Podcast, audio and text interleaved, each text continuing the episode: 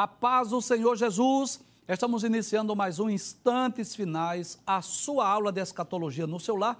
E desde já eu quero agradecer por sua audiência, a você que gosta de estudar as profecias bíblicas, a você que é amante não é, do estudo da escatologia, dos eventos escatológicos, a você que é um telespectador assíduo dos instantes finais e que acompanha a nossa programação pela TV ou pela internet. Que Deus te abençoe. Que as bênçãos de Deus continuem sendo derramadas sobre a sua vida, sobre a sua família. Seja muito bem-vindo aos instantes finais. Eu espero que você esteja gostando do programa e que não só os instantes finais, mas toda a programação da Rede Brasil esteja sendo uma bênção para a sua vida. Louvamos a Deus por este canal, este veículo de comunicação que está 24 horas por dia a serviço do de, de Deus, né? a serviço do reino de Deus. E milhares de pessoas, não só em Pernambuco, não só no Brasil, mas no mundo inteiro, estão sendo edificados através da nossa programação. E, como você sabe, o nosso objetivo é duplo. Se você já é cristão, se você já é evangélico, qual é o nosso desejo? Você já sabe. Que você possa aprender mais a palavra de Deus, que você possa ser edificado, que você possa crescer espiritualmente, que você possa sentir cada dia mais desejo, apetite pela Bíblia, pela palavra de Deus. Agora, se você ainda não é cristão, se você ainda não teve essa experiência da salvação, o nosso desejo é que você possa receber Jesus como seu Salvador pessoal. Para que você possa ter direito a todos os privilégios, todas as bênçãos da salvação, bênçãos essas que não é só no futuro, porque salvação não é só livramento do inferno, não, é muito mais do que isso. Salvação, além de ser o livramento da condenação do inferno, a salvação também inclui aí várias bênçãos, como por exemplo, o perdão dos pecados, já na presente era. A presença do Espírito Santo habitando em nós, já na presente era. Não é? O fato de sermos servos, filhos de Deus, adotados na família de Deus, já na presente era. Mas também tem muitas bênçãos que estão reservadas para os salvos no futuro, que é o novo céu, a nova terra e o privilégio de habitar para sempre com o Senhor Jesus. Então receba Jesus como seu salvador pessoal e tenha a sua vida transformada pelo poder do Evangelho. Bem, como é do seu conhecimento, nós estamos estudando sobre a infalibilidade das profecias bíblicas. Abre a tela, por gentileza. Nós já estudamos dezenas de profecias que comprovam, não é, de uma forma clara e evidente, que as profecias bíblicas são infalíveis. Pode trazer a tela, por favor. As profecias bíblicas, elas não falham. Então, nós estamos estudando as profecias de Gênesis e Apocalipse. Estamos estudando recentemente as profecias do primeiro e segundo livro dos reis. Traz a tela, por favor.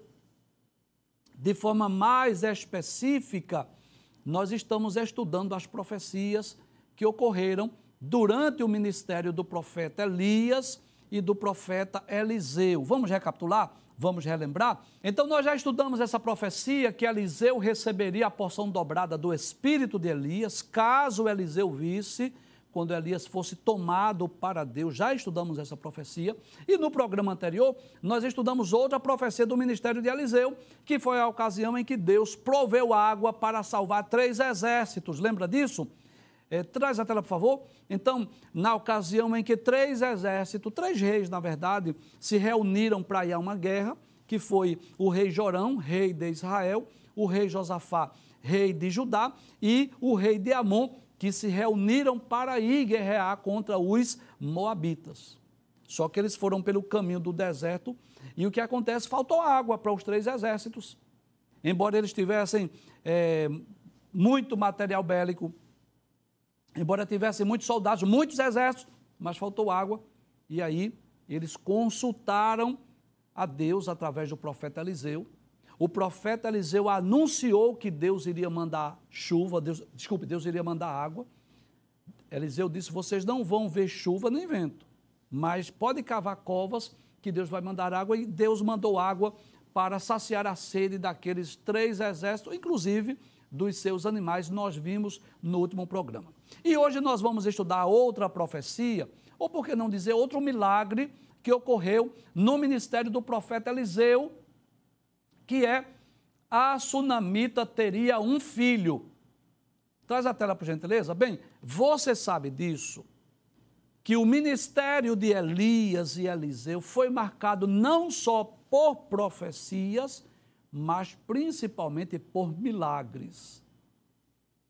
Esses dois servos de Deus, Elias e Eliseu, foram poderosamente usados por Deus para fazer milagres, para fazer coisas extraordinárias. E nós não estamos estudando necessariamente os milagres, estamos estudando as profecias, só que algumas dessas profecias, elas, elas resultaram em milagres, em uma providência divina, como é o caso da, da ocasião em que Deus se utiliza de Eliseu para dizer que a sunamita teria um filho.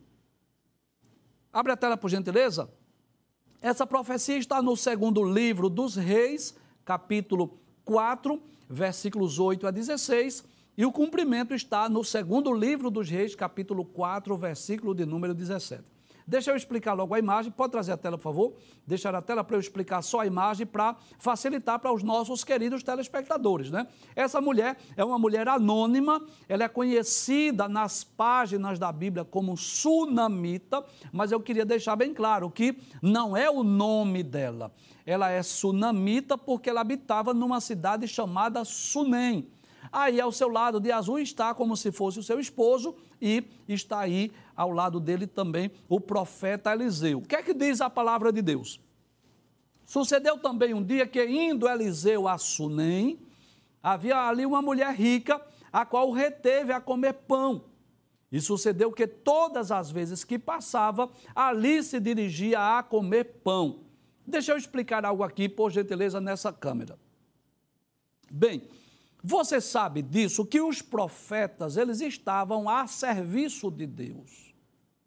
Em que muitas vezes as pessoas iam à casa do profeta, as pessoas iam procurar o profeta. Lembra disso? Por exemplo, lembra da, da ocasião em que Jeroboão mandou a sua esposa ir lá na casa do profeta Aías? Lembra disso?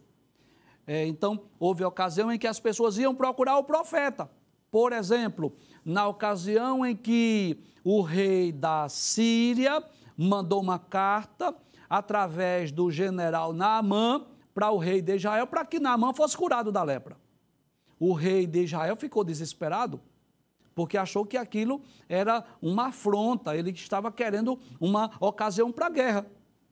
Mas o que foi que o profeta Eliseu disse? Traga ele para cá, manda ele vir aqui onde eu estou. Então o que é que acontece? O general Naamã, com a sua comitiva, foi até a casa do profeta Eliseu. Então, muitas vezes, as pessoas iam para a casa do profeta, quer consultar a Deus? Isso no Antigo Testamento. Vai a uma guerra, vamos consultar a Deus, vai lá na casa do profeta. Alguém adoeceu, quer saber se vai ser curado ou vai morrer? Procura o profeta, vai lá na casa dele, isso era comum. Mas é bom lembrar também que muitas vezes os profetas eram enviados por Deus. Como, por exemplo, às vezes Deus mandava uma, uma mensagem, o profeta ir procurar, por exemplo, o rei, ou procurar os sacerdotes, ou alguém, algum hebreu, algum judeu, alguém de Israel, ou até mesmo uma nação. Que coisa interessante. Lembra de Jonas? Isso, foi para a cidade de Nínive, a capital da Síria. Então, embora que os profetas às vezes estivessem na sua casa esperando que as pessoas fossem lá para consultar a Deus através deles, havia também a necessidade de atendendo a orientação divina, o mandado de Deus. Os profetas saíam das suas casas para ir para outra cidade anunciar a palavra do Senhor.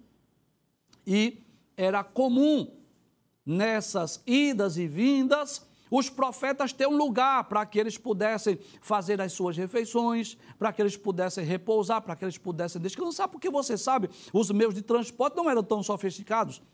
Muitas vezes eles iam a pé ou montado em animais, você sabe disso. Então, lá em Sunem, havia uma mulher rica, não sabemos o nome dela, é uma mulher anônima, mas que foi o instrumento de Deus para cuidar do profeta Eliseu.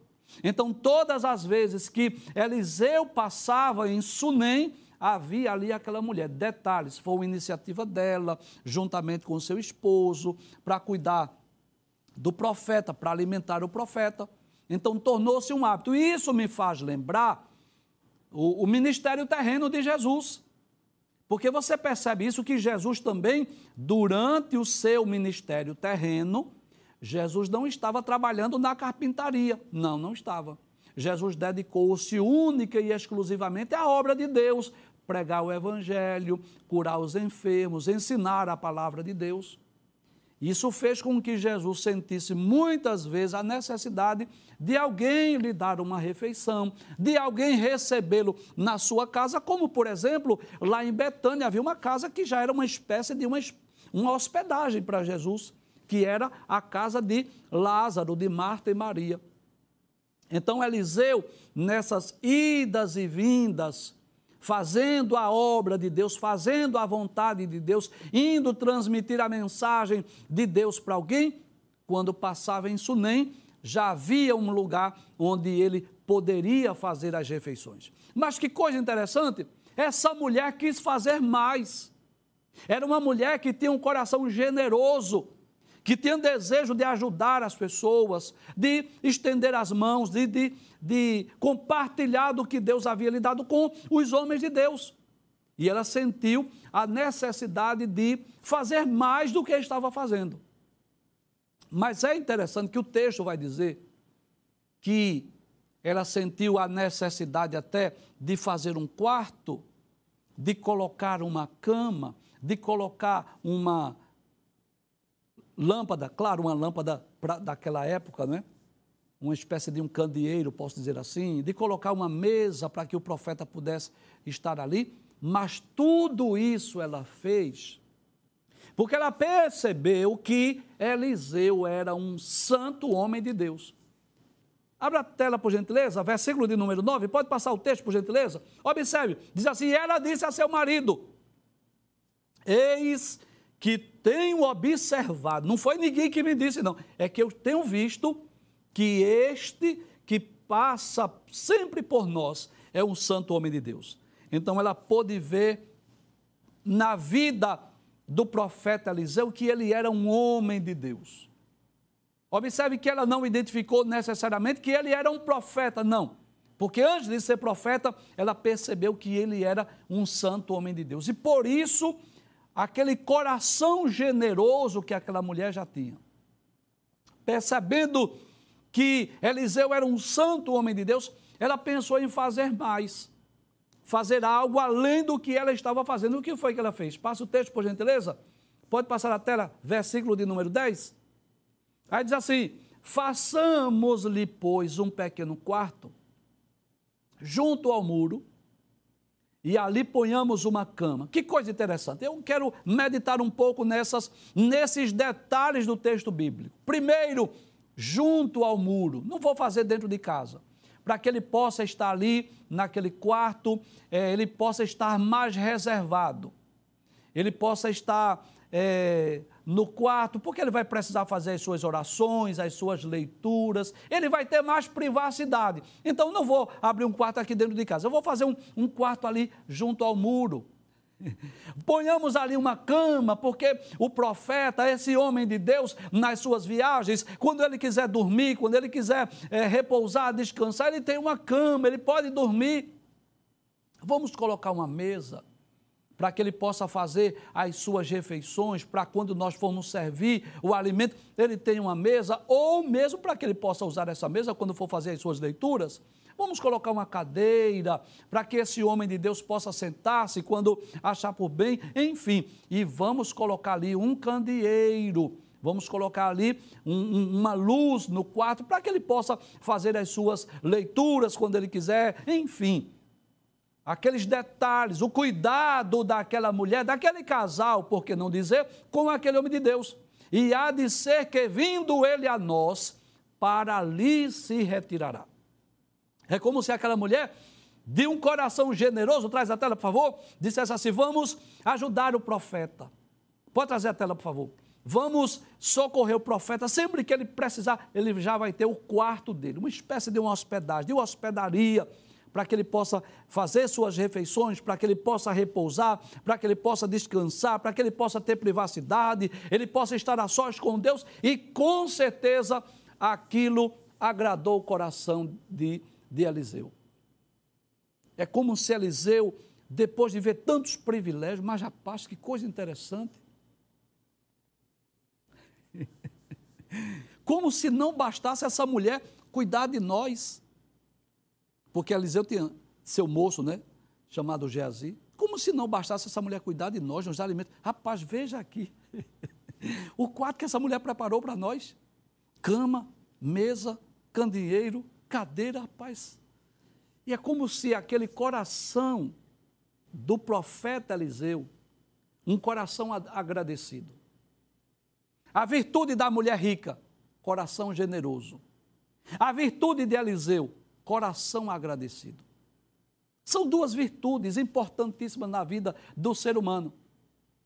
A virtude da mulher samaritana, gostar de ajudar, de socorrer, estender a mão, fazer o bem, principalmente aos servos de Deus. E Jesus disse que aquele que dá um, um copo de água a um profeta ou alguém em nome de um profeta não vai perder o seu galardão. Mas por outro lado, eu vejo também aquele coração agradecido de Eliseu.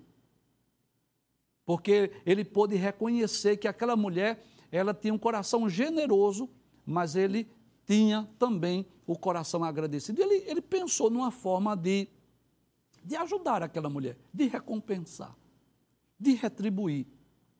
É como se Eliseu pensasse assim: o que é que nós podemos fazer para retribuir o que essa mulher tem feito por nós? Passa o texto, por gentileza, para nós lermos, para nós lermos o versículo. Pode passar. Aí diz assim: pode passar, versículo 11. E sucedeu um dia que veio ali, retirou-se, aquele quarto e deitou ali, né, dormiu, descansou.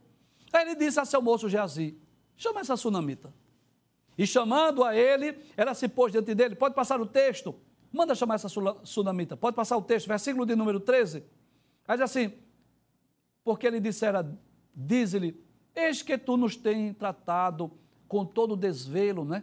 como que diz assim, com todo cuidado, com todo carinho, com tanta boa vontade, com tanta né, educação, com tanta gentileza. Que se há de fazer por ti? O que, é que nós podemos fazer por ti? Haverá alguma coisa que se fale por ti ao rei ou ao chefe do exército? Será que, se a senhora quiser, se a senhora estiver precisando de alguma coisa, a gente pode procurar o rei, falar a teu respeito. Se for alguma coisa que o chefe do exército resolva, nós podemos falar com ele. Ela disse: Não, eu habito no meio do meu povo. Traz a tela, por favor. É como se ela dissesse assim: Eu estou bem. Eu estou bem onde estou. Aí eu vejo outra virtude naquela mulher. Ela não era uma mulher que se aproveitava das circunstâncias, que se aproveitava das ocasiões. Ela, quando fez o bem a Eliseu, ela não estava esperando o retorno, porque se ela estivesse, era hora dela pedir alguma coisa. Sim ou não? Com certeza. Eliseu se prontificou a falar ao rei. Olha, eu posso, se, se a senhora estiver precisando de alguma coisa, eu posso falar ao rei, ou eu posso falar ao chefe do exército. Então, se aquela mulher estivesse fazendo o bem ao profeta por interesse em alguma coisa, era hora dela dizer assim: olha, fala com o rei, eu estou precisando disso, disso, disso, ou fala com o chefe do exército, eu estou precisando de alguma coisa, mas não. Ela disse: eu estou bem, estou habitando no meio do meu povo. Então, a, além de ser uma mulher generosa, que gostava de ajudar, de estender a mão, era uma mulher também que não, não fazia nada por interesse. E coisa boa é quando nós fazemos o bem sem esperar o, o retorno. Se você me perguntar, professor, tem alguma coisa melhor do que fazer o bem? Eu disse, tem. E o que é? É você fazer o bem sem esperar o retorno sem esperar que alguém possa lhe retribuir. É você dar sem esperar nada em troca. Em suma, é isso. É bom quando nós ajudamos e não ficamos esperando. Porque se eu dou um presente no dia do seu aniversário e já fico esperando um presente no dia do meu aniversário, é sinal que eu fiz por interesse. Mas coisa boa é quando a gente ajuda, dá presente, estende as mãos, faz favores, sem esperar nada em troca. E aquela mulher não era uma mulher aproveitadora, porque senão ela teria aproveitado a ocasião. Mas isso inquieta o profeta. Porque mesmo que a mulher dissesse assim, eu estou bem, eu habito no meio do meu povo, mas é como se ele parasse para pensar e dissesse assim: eu queria fazer algo por essa mulher. Eu queria saber de alguma necessidade dela para que eu pudesse ajudá-la a fazer alguma coisa. Que coisa interessante. Aí, abre a tela, por gentileza, para nós lermos o texto. Veja o que diz a palavra de Deus. Aí diz assim: Ela disse: Habito no meio do meu povo. Pode passar o texto, versículo 14. Aí diz assim: Então disse ele: Que se há de fazer, pois, por ela? Ela disse que está tudo bem, habita no meio do seu povo. Ela não, não falou de nenhuma necessidade. Ela não falou de, de nada que esteja precisando. Aí Geazi, o moço de Eliseu, disse à senhora: ela não tem filho. Seu marido já é velho. Como que diz assim? Traz a tela, por favor. Eu estava pensando nesse período aqui, profeta. E eu observei que a mulher é rica. Que ela não tem necessidade de bens materiais porque ela é rica. Ela já é casada, ela já tem um marido, ela já tem uma casa. Mas eu percebi que há, há, há algo aqui que pode fazer a vida dela mais feliz. Ela não, é, ela não tem filhos. Ela é casada, ela tem marido, ela tem dinheiro, mas ela não tem filhos. E tem um detalhe: o marido dela é velho. Como que diz assim? Já não há muita expectativa de chegar a beber aqui nessa casa. E é como se Eliseu dissesse: aí está a oportunidade. Eu quero ver uma forma de ajudar esta mulher. Eu quero ver uma forma de recompensar o que ela tem feito, não por um homem, mas por um profeta. E embora ela não tenha dito nenhuma necessidade, mas eu já sei o que ela precisa. Manda chamá-la. Glória a Deus. Pode passar o texto, por gentileza? O mesmo versículo. Pode abrir a tela, por favor? Aí diz assim: ela não tem filho, seu marido é velho. Pelo que disse ele, chama. E chamando a ele, ela se pôs à porta. Como que diz assim: mandaste me chamar, profeta. Mandaste me chamar, homem de Deus. E o que é que Eliseu vai dizer? Pode passar o texto, versículo 16. Aí diz assim: e, é, e ele disse: A este tempo determinado, olha aí a profecia. A este tempo determinado, segundo o tempo da vida, abraçarás um filho. Como que diz assim? Tu não pediste, tu não dissestes que queria um filho, mas eu quero te dizer, mulher, a este tempo determinado, segundo o tempo da vida, abraçarás um filho. E aquela mulher disse: Não, meu senhor. Homem de Deus, não mintas a tua serva. Traz a tela, por gentileza. É como se não houvesse no coração daquela mulher mais esperança. Sabe por que ela não disse que queria um filho? Porque não havia mais esperança. Não havia recursos humanos que pudessem resolver a sua situação. Ela tinha dinheiro, ela tinha marido, ela tinha casa, ela tinha bens, mas ela não tinha filho. Só que ela não tinha mais esperança. Porque se fosse hoje, existe hoje já clínicas especializadas, não é? Você sabe disso. Às vezes o casal casou e não vem filho, um ano, dois, três, vamos ao médico, vamos fazer alguns exames e faz uma bateria de exames, não é assim? e às vezes é o marido faz o exame, a mulher faz o exame e procura saber onde está o problema, onde está a causa, e já existe aí algumas clínicas especializadas, né? Que vão observar onde está a dificuldade, por que, é que a mulher não está engravidando. E às vezes a mulher ou o marido vai se submeter, principalmente as mulheres, né? Vai se submeter a um tratamento a um acompanhamento de um especialista para ver se há a possibilidade de gerar filhos. Mas existe ainda outra opção. Caso não seja possível aquele casal gerar filhos, existe outra opção. Eles podem optar em adotar um filho. Quantos casais não fizeram isso? Que recorreram à, adoção e chegaram a adotar uma criança ou até mais de uma. Mas nos tempos bíblicos, eram duas coisas impossíveis, improváveis. Nos tempos bíblicos, não havia clínicas de fertilização.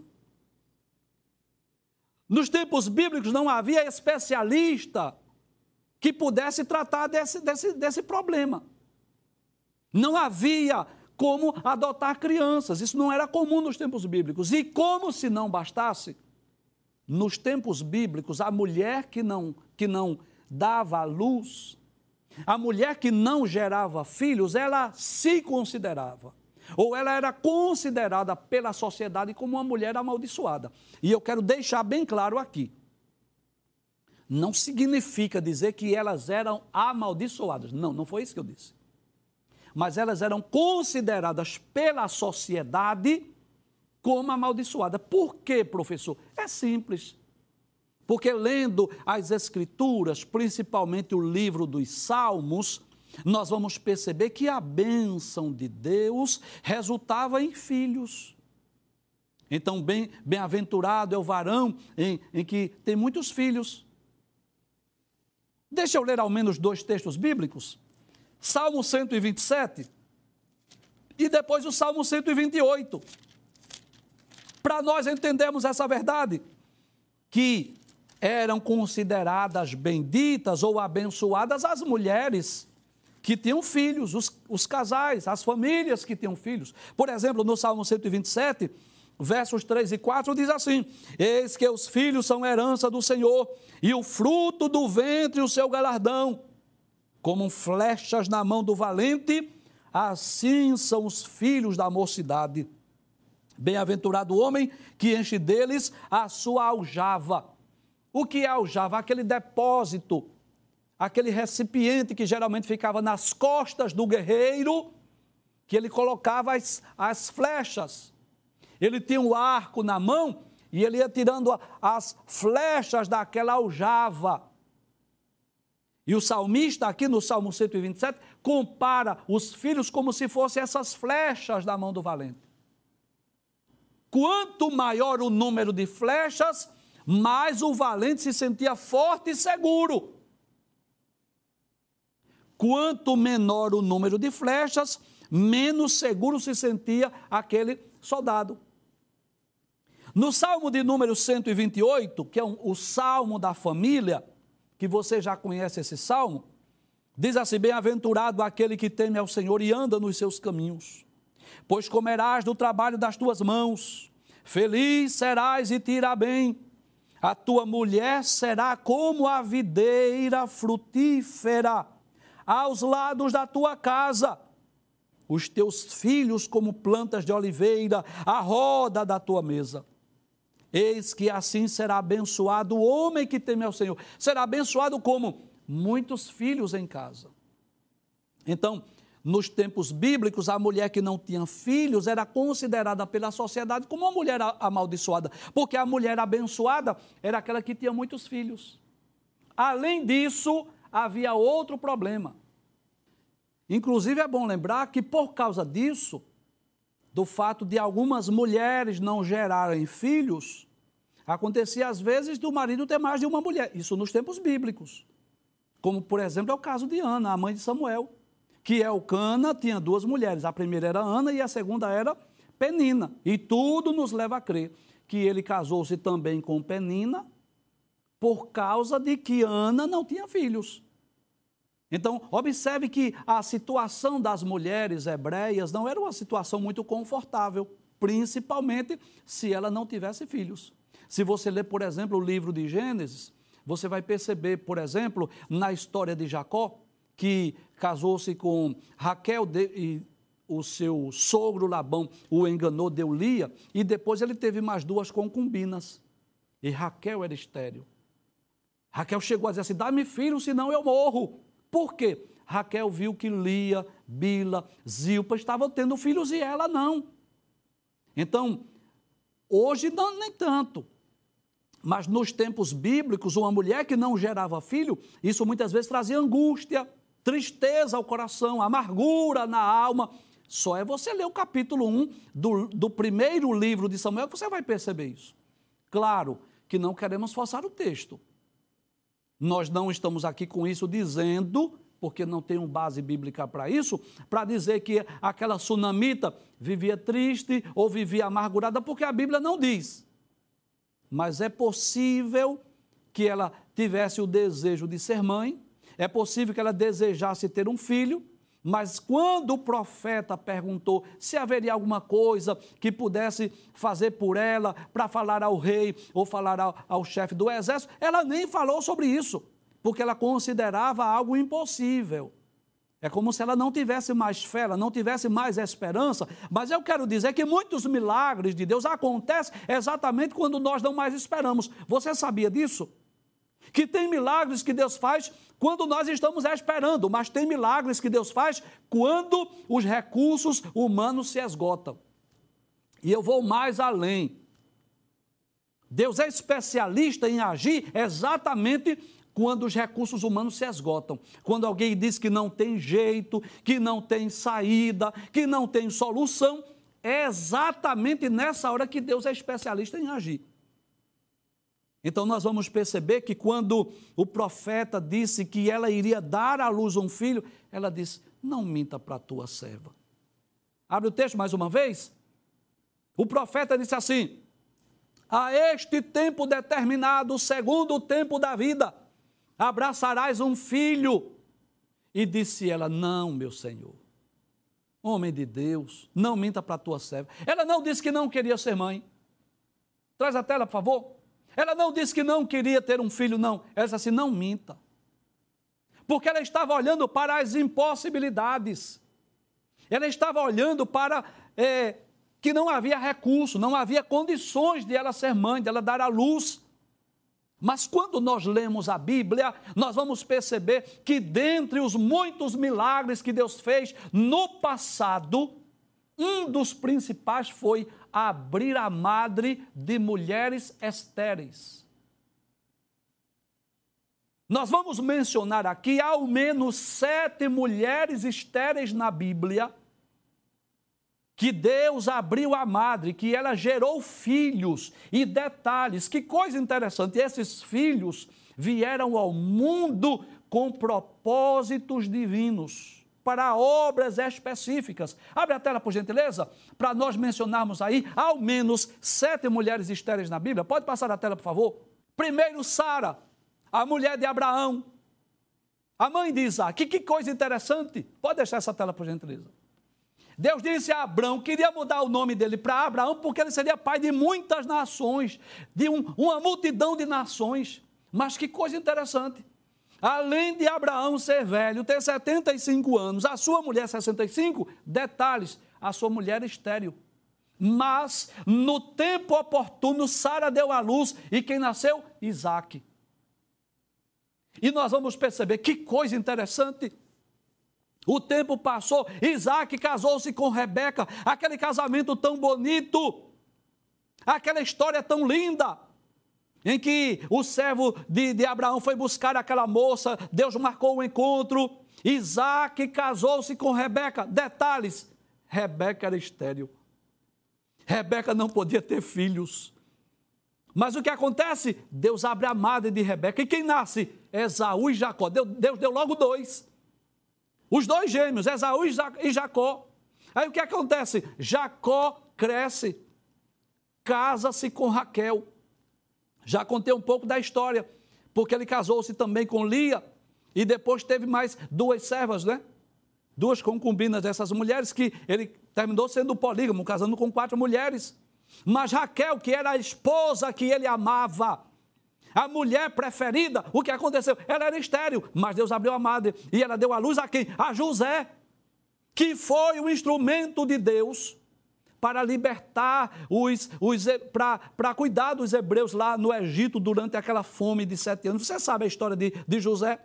E também deu a luz a Benjamim, que era o irmão predileto de José. Que coisa interessante. Outra mulher anônima na Bíblia, a mulher de Manoá, a mãe de Sansão. Que Deus abriu o ventre, a madre daquela mulher, e ela deu à luz a quem? A um dos juízes de Israel mais e mais conhecidos na história bíblica. A outra mulher é Ana. Quem não conhece a mulher de Ana? Aquela mulher que era afrontada por Penina, a sua competidora. E Deus lhe deu não só Samuel, mas outros filhos, mais quatro ou cinco filhos que Ana teve além de Samuel. Mas o principal foi Samuel, que foi o juiz, que foi profeta, que foi sacerdote, que ungiu Saul, que ungiu a Davi como rei de Israel. Outra a sunamita que eu quero deixar ela para falar por último. Ainda uma outra mulher no Novo Testamento que chama-se Isabel, mulher de Zacarias, que Deus abriu a madre e ela deu a luz a quem? João Batista, o precursor do Messias, aquele homem que veio preparar o caminho do Senhor. E estamos falando dessa sexta, dessa relação de sete mulheres, estamos falando dessa sunamita. Detalhes, traz a tela por gentileza. Nós vamos observar que a Bíblia não diz claramente, explicitamente que a mulher é estéreo. Não, não diz, não diz. As outras seis, sim. Deixa bem claro que elas eram estéreis. Mas a sunamita a Bíblia não diz. Mas é possível que sim. É possível que houvesse algum, algum, algum, alguma dificuldade que impedisse aquela mulher de engravidar. Mas Deus falou através do profeta. Deus disse que no tempo determinado ela iria abraçar um filho. Detalhes quando não havia mais esperança. A ponto dela dizer assim: não minta para a tua serva. Ela não tinha mais esperança. E eu posso dizer hoje, sem medo de que Deus é o mesmo, que Deus não mudou, que Ele continua abrindo a madre de mulheres estéreis. Deus não fez milagres só no passado, não, Ele continua fazendo hoje. Já ouvi muitos testemunhos de mulheres, de servas de Deus, que o médico disse não tem jeito, procure adotar um filho, olha, a medicina, os recursos acabaram. Não, você não pode ser mãe, é impossível. Ou diz ao marido, é impossível você ser pai, e a mulher engravida. Então Deus é o mesmo, Deus não mudou. A, a medicina, com todo recurso, com todo avanço tecnológico, a medicina tem um limite. E os médicos têm que ser sinceros em dizer muitas vezes: olha, o que nós podemos fazer, nós fizemos. Nós fizemos tudo o que estava ao nosso alcance, mas quando a medicina não pode mais além, Deus pode. E eu sei que eu estou sendo assistido aqui por mulheres que desejam dar à luz, que desejam ter filhos. E por algum problema, talvez hormonal, talvez algum, algum problema biológico, não pôde gerar. E eu posso dizer que Deus não mudou, que Ele é o mesmo.